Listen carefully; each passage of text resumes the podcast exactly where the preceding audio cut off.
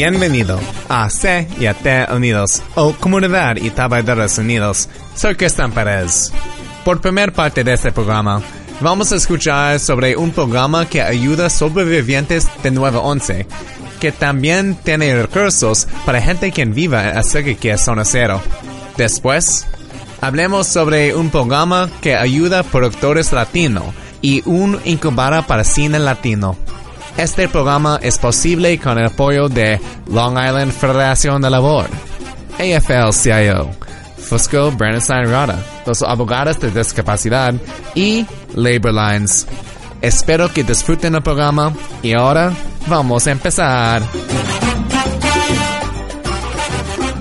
Bienvenidos al programa de la Comunidad y Trabajadores Unidos, un programa para la comunidad hispanoparlante. Mi nombre es Luz Dari Giraldo y trabajo para el Comité por la Salud y Seguridad Ocupacional de Nueva York, NICOSH. En este segmento me voy a enfocar un poco en el programa muy importante del World Trade Center y para eso hoy tenemos a mi compañera y colega de trabajo, Candace Vallejo, coordinadora del programa del World Trade Center de NICOSH. ¿Cómo está Candace? Estoy bien, gracias. Hace dos meses, tres bomberos que trabajaron en la zona cero murieron por enfermedades causadas por la exposición a esa bola de humo, una bola altamente tóxica, peligrosa, que se quedó en el medio ambiente por muchos meses. Por favor, ¿nos podría hablar un poquito más sobre la razón por qué después de 13 años las víctimas del 911 siguen enfermando y muriendo? Como varias personas que han vivido en Nueva York deben saber, esa bola de humo fue bien tóxico y muchos de los toxicantes están resultando en enfermedades como el cáncer. Además, otras enfermedades incluyen la depresión y ansiedad y también enfermedades respiratorias. Así que con algunas de estas enfermedades puede ser que la gente todavía se siente bien hasta que algún día se les da cuenta de que algo está mal. Entonces sabemos que todavía hay personas que se están saliendo con casos de cáncer y otras enfermedades que recientemente se están apareciendo. No fue el hecho que todas estas personas que estuvieron expuestas desarrollaron una enfermedad inmediatamente, pero son enfermedades que han venido muchos años después. Bueno, se dice que más o menos 100 mil personas estuvieron expuestas a esta bola de humo altamente tóxica y sin embargo muy poca gente se ha registrado para cuidado y monitoreo médico. ¿Nos podría hablar un poco más de las razones por qué hoy todavía tanta gente no se ha registrado? Vale la pena mencionar que hay varios programas que uno puede registrarse. Entonces, con estos programas, como usted mencionó, una persona se puede apuntarse, llenar un formulario súper fácil y luego asegurar que tengan un cuidado médico y también una manera de monitorear su salud. Entonces, muchas personas no han llenado los formularios, no han seguido el proceso para poder tener esos beneficios. Y puede ser por varias razones. Puede ser que la gente tenga miedo, especialmente dentro de la comunidad inmigrante, con muchas personas con un estatus migratorio que no es 100% reglado con el gobierno. Puede ser que la gente que está indocumentado, que tiene un estatus migratorio complicado, no quiere poner su información en algún base de datos gubernamental y así tengan miedo de que si yo me apunto por este programa, tal vez alguien me va a venir y preguntarme acerca de mi estatus migratorio y no quiero eso. Pero la verdad es que con estos programas eso no es el caso, que la gente puede apuntarse por uno de estos programas de salud y cuidado médico sin importar su estatus migratorio. Tal vez aún más otras personas que su estatus migratorio no es una cuestión para ellos, pero tal vez no quieren saber si tienen alguna enfermedad. Ellos tal vez puedan pensar, y lo he escuchado de unas personas, bueno, yo no me siento enfermo, no hay nada mal,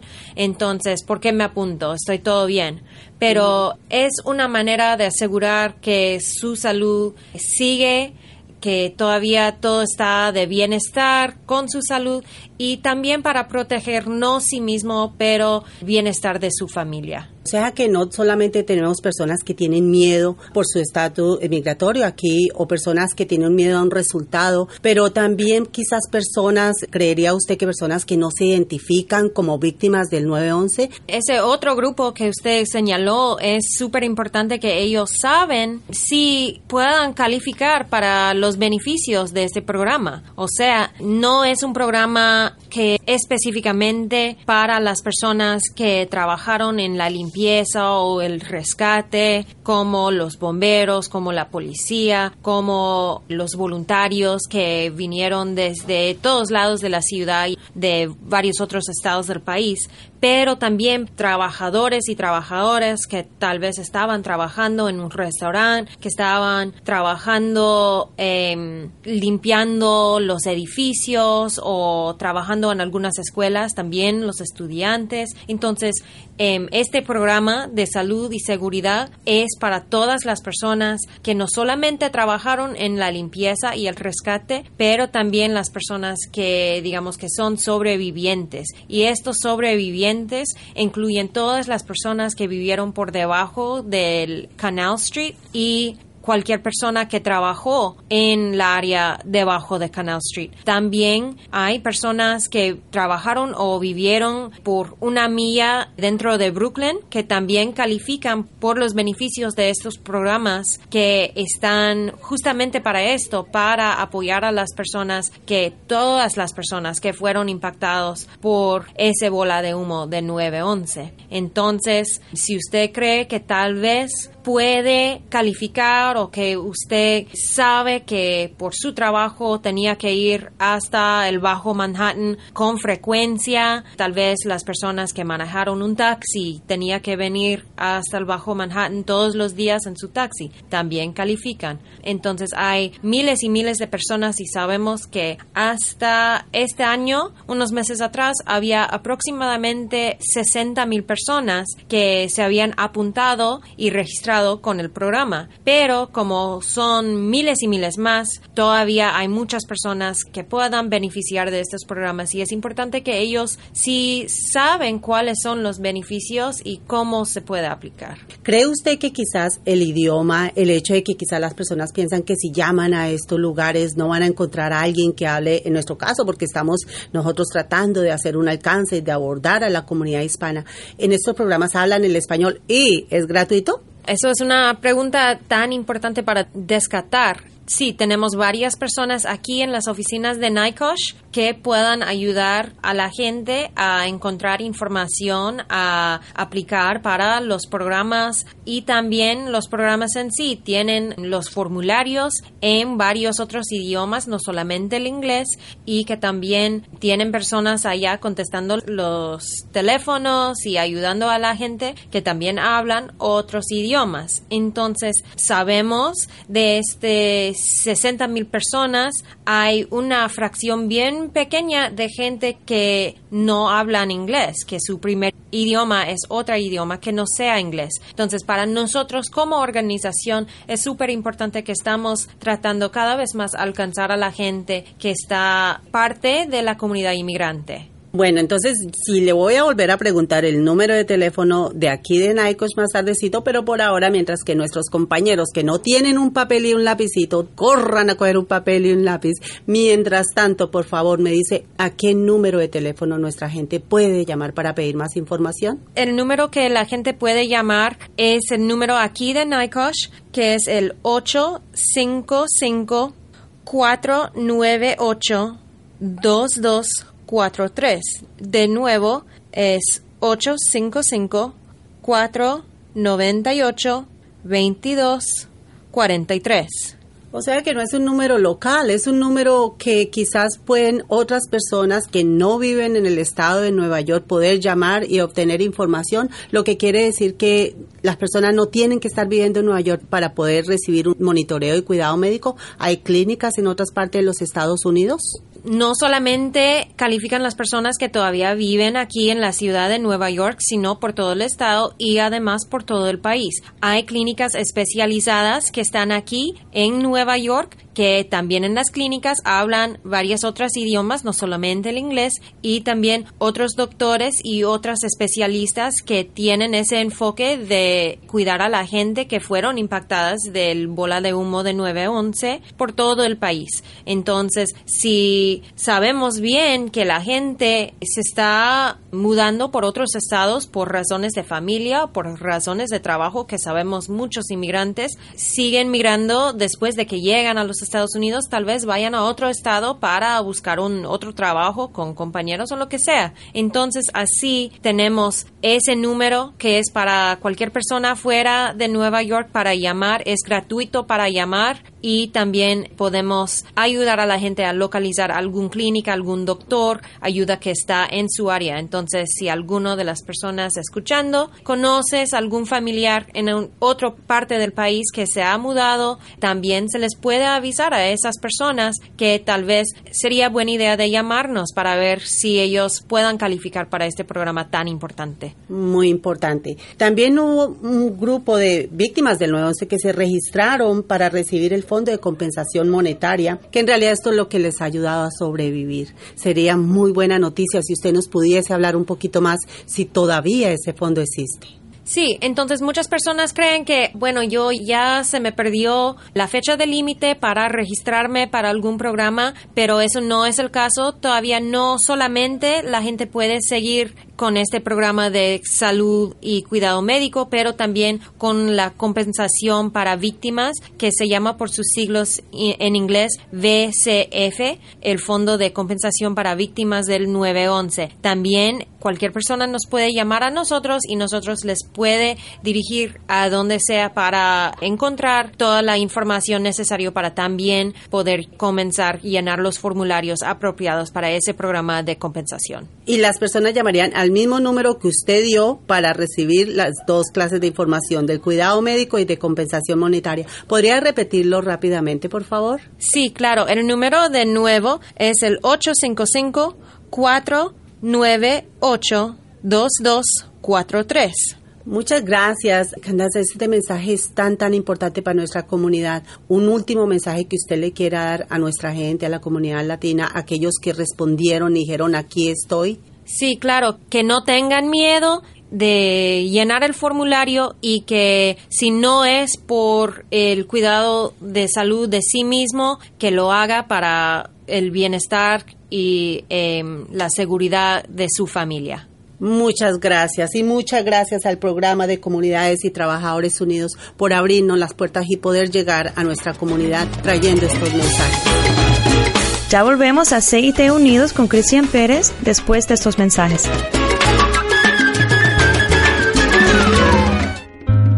Tiene una discapacidad y no puede trabajar, pero la compañía de seguros está disputando su reclamo. Ellos no van a pagar tus beneficios. Necesita ayuda legal experta. Fusco, Bradenstein y Rada, los abogados de discapacidad. Llama a ellos para una consulta gratis sin obligación. Llama a 1-800-416-5454. Su sitio de web es www.fbrlaw.com. Fusco, Brandenstein y Rada, los abogados de discapacidad.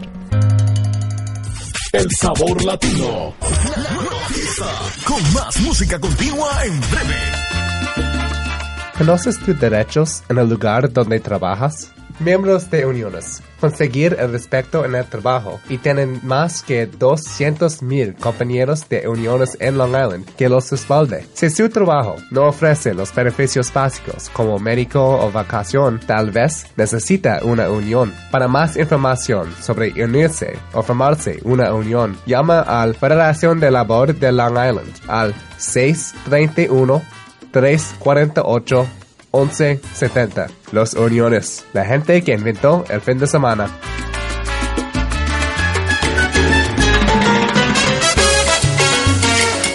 Y ahora aquí es más de CIT Unidos con Cristian Pérez. Bienvenido a CIT Unidos o Comunidad y Trabajadores Unidos. Soy Cristian Pérez. Representación y participación de latinos en cinema y medios de comunicación en general es tan peor lo que deberíamos tener.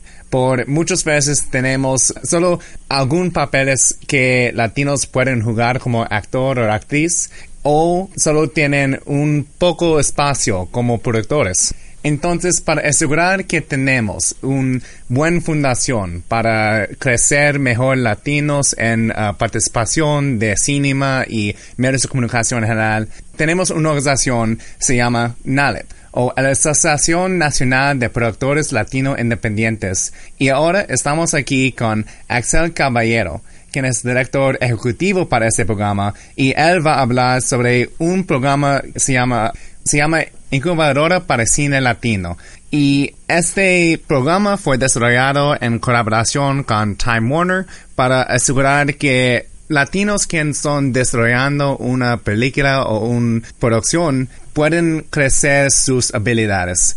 Y bienvenido al programa. Muchas gracias por tenerme en su programa. En tus palabras, ¿puedes describir un poco acerca de qué es el programa para incubar cine latino? Mira, esta incubadora de cine latino, eh, que le llamamos el Ente Latino, es un proyecto que inició de la organización NALID, la Asociación Nacional de Productores Independientes Latino, y más que nada busca el dar herramientas directas hacia los productores, creadores, escritores y cineastas latinos para que puedan desarrollar sus proyectos en distintos niveles y en distintos tipos y para avanzar esos proyectos, sobre todo para impulsar lo que es el talento latino en Estados Unidos en los distintos medios de comunicación. Nalip lleva 15 años de existencia, tenemos más de 10 a 15 mil seguidores de varios ámbitos de producción y bueno, esta iniciativa es con el apoyo de la fundación de Time Warner, quien le interesa en verdad avanzar lo que son los espacios, crear más espacios y llenar esos espacios para los creadores latinos. La representación de latinos en películas hasta ahora como actriz son malo, como muchas veces ellos son los narcos, la policía o algo como este. ¿Piensas que si tenemos más productores que son latinos, podemos cambiar el papel que teníamos hasta ahora? Mira, lo que está sucediendo es de que hoy en día vemos cómo ha incrementado sustancialmente el poder latino y la audiencia latina, el poder adquisitivo latino, el mercado latino en Estados Unidos.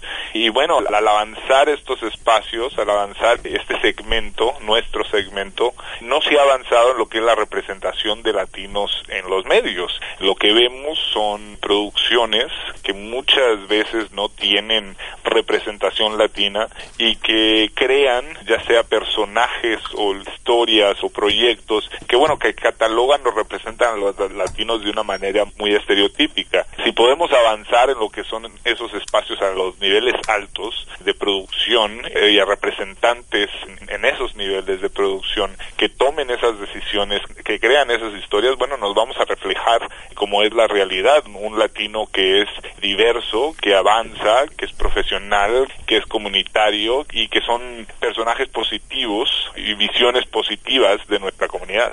No sé si es por mi experiencia por este programa, pero yo sé muchos latinos que son listos para Hollywood. Ellos tienen las habilidades para escribir las películas, para producción y para todo. Pero todavía no tenemos mucha participación de latinos en los blockbusters o algo como este. ¿Cuáles son algunas de las razones que no tenemos una mejor representación? Por sí, tenemos muchos latinos que tienen las habilidades. Yo creo que en ese sentido hay una diferencia en lo que es la perspectiva de los ejecutivos en estudios, en las distintas redes, en las distintas canales de televisión y en, y en los distintos medios de comunicación. Una perspectiva de qué es lo que funciona hoy en día, ¿no? ¿Qué es lo que enreditúa? ¿Qué es lo que hace dinero? ¿Qué es lo que vende? Pues es, es un mercadeo fuerte que hacen eh, las casas productoras, los estudios y las cadenas. Es un, un sistema que está añejo, que está asentado en lo que son perspectivas antiguas de lo que funciona y como hemos visto, los latinos han incrementado el segmento y son los que cada vez que ven algún los números, los números acerca de los latinos en, materia de audiencia, pues vemos que se incrementan sustancialmente y que son un segmento que va al cine, que consume entretenimiento, que consume contenido en red, en línea, como en televisión y como en cine. Es un segmento que es muy activo, en verdad. Yo creo que no se ha entendido a niveles altos. Pues no ha cambiado mucho el nivel que se ve en los niveles más altos acerca de cómo podemos romper esa estructura, pero va cambiando y estas iniciativas como la iniciativa de Nalip, pues eso hacen, no solo queden un segmento latino separado del mercado general, sino que en verdad veamos proyectos nacionales e internacionales de gran magnitud que incluyan a gente detrás y enfrente de las cámaras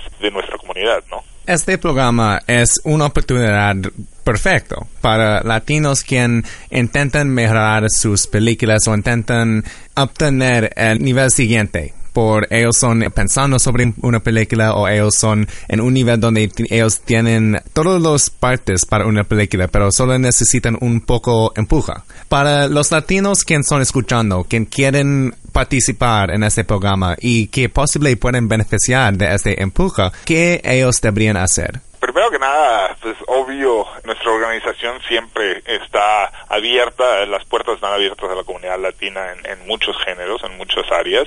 Tenemos una página en internet, nalip, n a l i En nuestra página de Facebook y Twitter son muy activas, facebook.com diagonal nalip, twitter.com diagonal nalip con guion bajo org. Estas plataformas en línea son las plataformas más fuertes de comunicación que tiene la organización con sus miembros, con la gente que lo apoya. Tenemos una membresía activa en Alip que empieza gratis y luego dependiendo del nivel de interés va incrementando.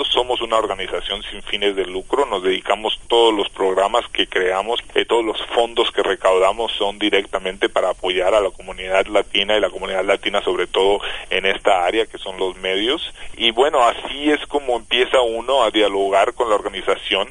Si tienen un proyecto, pues esténse muy al tanto y muy pendiente de cuando venga el anuncio generalizado para la llamada de entradas y de proyectos y de guiones, que es el siguiente paso a seguir. Va a suceder en el 2015 y estamos muy emocionados acerca de este proyecto porque pensamos que va a ser un parteaguas, sobre todo en un segmento de entretenimiento que necesitamos más apoyo. Para esta aplicación, ¿cuáles son los pasos primero lo que ellos necesitan para este programa? Bueno, primero que nada va a ser va a haber un anuncio en el primer corte de 2015 entre febrero y abril. Estarse pendiente de ese anuncio porque se va a anunciar lo que es la solicitud oficial. En esa solicitud se van a pedir proyectos. Eh, los proyectos van a incluir desde guiones más avanzados, no solo conceptos, porque hay muchos conceptos, pero conceptos que se han desarrollado en guiones. Vaya, si hay un video, eh, un trailer que esté apegado a lo que es el proyecto, pues obviamente lo vamos a considerar también. Y una vez que tengamos esas solicitudes, un panel de evaluadores independientes van a revisar todas esas solicitudes y van a seleccionar a los ganadores, ¿no? Y luego anunciaremos a los ganadores y entraremos en producción. Trabajas mucho con productores latinos de todos los niveles. Y del tu perspectiva, ¿cuáles son algunas de las habilidades o las habilidades básicas que todos los productores deberían tener o como las habilidades cuáles son la fundación para mejorar sus producciones? Lo primero primordial es, tener una historia, ¿no? Conocer la estructura de una historia y que esa historia refleje algo, que esa historia refleje algo importante y sobre todo si tiene una perspectiva latina, pues mucho mejor. Más allá de eso, bueno, hay habilidades técnicas que pueden desarrollar, ya sea cómo poner una producción, ya sea cómo puestar, ya sea cómo controlar una cámara, eh, ya sea cómo desarrollar un guion o una historia, etcétera, etcétera, ¿no? Nosotros, Nalip, desarrollamos esas habilidades. Si los que meten una solicitud no tienen esas habilidades al nivel de las que estamos buscando. Tenemos varios programas en ali.org, varios programas como de documentales, de producción, de creación, donde puede uno desarrollar esos programas mucho más allá de lo que un colegio, universidad o otro segmento pueda dar, porque mucha gente comienza en esta área mucho después y bueno, nosotros que se convierta esa visión en un proyecto y que se puedan fomentar esas habilidades técnicas. Para resumir, si alguien quiere aplicar para ese programa o quiere encontrar más información acerca de NALIP, ¿dónde ellos deberían ir? Bueno, primero que nada es suscribirse a nuestras comunicaciones en línea, nuestro correo electrónico. Mandamos un correo semanal donde se recapitula todo la, la organización ha hecho, noticias de trabajo, proyectos, etcétera. Lo puede hacer muy fácilmente y es gratis en nalip.org. Para ser un miembro, ¿tienes diferentes niveles? Sí, hay distintos niveles. El nivel inicial es un nivel gratis, ¿no? Es para aquel que quiere saber más acerca de la organización, que no está listo a, a un poquito más junto con la organización. Luego tenemos un nivel principiante, que es un costo bajo anual, creo que son 70 dólares, un poco así. Y son ya miembros que tienen, ya están un poco más avanzados dentro de la organización, que conocen la organización y que están dispuestos no solo a apoyar, sino que les dan muchos beneficios, como como acceso a, proyectos y programas, eh, acceso general en la organización. Y así después de ese tenemos una membresía para profesionales que estén trabajando ya en la industria y que puedan conectarse con otros profesionales y una membresía para ejecutivos, ejecutivos de la industria que son latinos que están buscando proyectos y quieren conectarse con la comunidad. Gracias. Otra vez hablemos con Axel Caballero, quien es director ejecutivo para NALIP o la Asociación Nacional de Productores Latinos Independientes. Y gracias para tu tiempo. Muchas gracias, Cristian. Gracias por escuchar nuestro programa. Si tienes consejo para el programa, envía un email a citunidos.gmail.com o busca para nosotros en Facebook y Twitter. También puedes escuchar el programa en iTunes o en nuestro sitio de web en www.citunidos.com. Esta producción solo es posible por la ayuda de Long Island Federación de Labor. AFL-CIO, Fusco Brandon San Enrada y Labor Lines. Gracias por quedar con nosotros y hasta la próxima.